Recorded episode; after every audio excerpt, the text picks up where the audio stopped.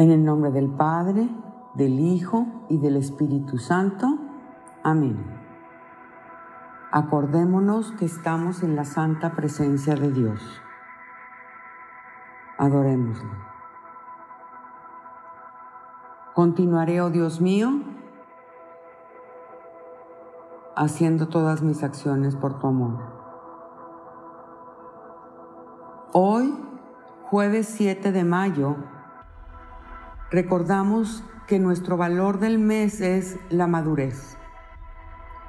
Y con esto en mente me preparo para iniciar la oración del día de hoy. Una persona madura que nos hablará de Stephen Hawking. En marzo del 2018 nos dejó Stephen Hawking a los 76 años de edad. ¿Saben quién es él? Seguro que les suena su nombre. E inclusive que hayan visto la película La teoría del todo, que se hizo sobre su apasionante vida. Pero ¿sabes exactamente cuáles fueron sus más importantes aportaciones a la historia de la ciencia?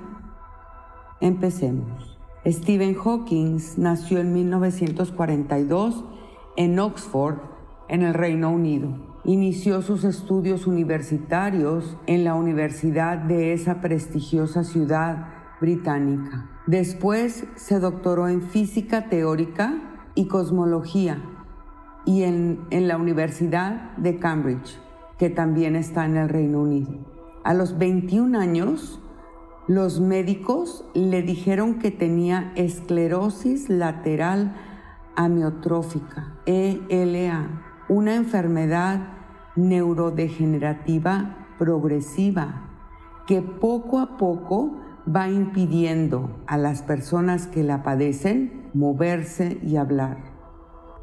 Esto lo obligó a usar durante las últimas décadas de su vida un aparato electrónico para poder comunicarse. Durante los siguientes 55 años, vivió con ELA, pero se dio la oportunidad de convertirse en uno de los científicos más destacados de todos los tiempos e investigar a fondo sobre el origen del universo. Su primera aportación llegó a mediados de la década de los 70, cuando Hawking descubrió que los agujeros negros no eran completamente negros, ya que emitían una radiación. Desde entonces se llaman radiación Hawking, en honor al astrofísico y cosmólogo británico. En 1977 ingresó al Departamento de Matemáticas Aplicadas y Física Teórica de Cambridge y se convirtió en profesor de física gravitacional. De hecho,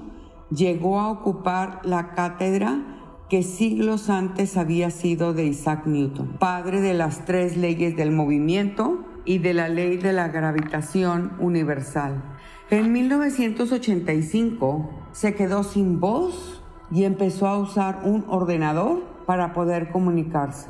En 1988 publicó su obra más destacada, Breve Historia del Tiempo. Fue un gran éxito a nivel mundial, con más de 25 millones de ejemplares vendidos.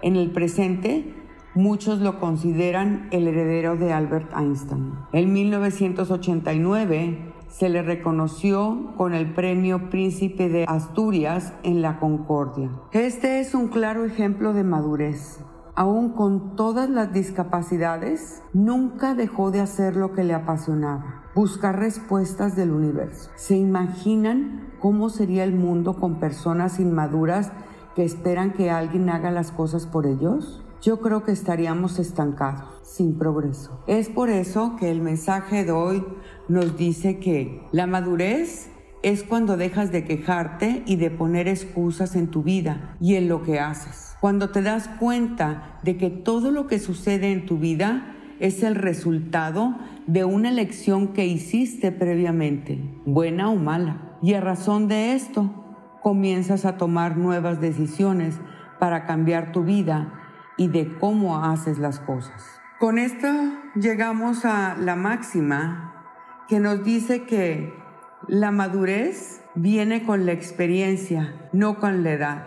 El día de hoy yo los invito a comprometerse. Yo junto con ustedes. El día de hoy me comprometo a ser maduro en las decisiones que tomo para mis tareas del colegio, de la casa y de los seres que están conmigo. A levantarme como a las 7 de la mañana para poder bañarme y preparar mis libros y estar pendiente desde la primera clase virtual que tenga. A que cuando se terminen mis clases virtuales, ver qué es lo que me pidieron mis maestros que hiciera y hacerlo. Preguntar a mi maestro para poder quitarme la duda. Eso también es madurez. El aceptar que no puedo hacerlo bien todavía sin su ayuda. Y preguntarle a mis papás si necesitan que los ayude en algo. Aprendamos a ser maduros y asumir nuestras responsabilidades. Con este compromiso que se nos va a llenar de satisfacciones, podemos cerrar la oración. Continuaré, oh Dios mío, haciendo todas mis acciones por tu amor. San Juan Bautista de la Salle, ruega por nosotros. Virgen de la Estrella, Reina y Madre de las escuelas cristianas, ruega por nosotros. Y viva Jesús en nuestros corazones, por siempre. En el nombre del Padre, del Hijo y del Espíritu Santo. Amén.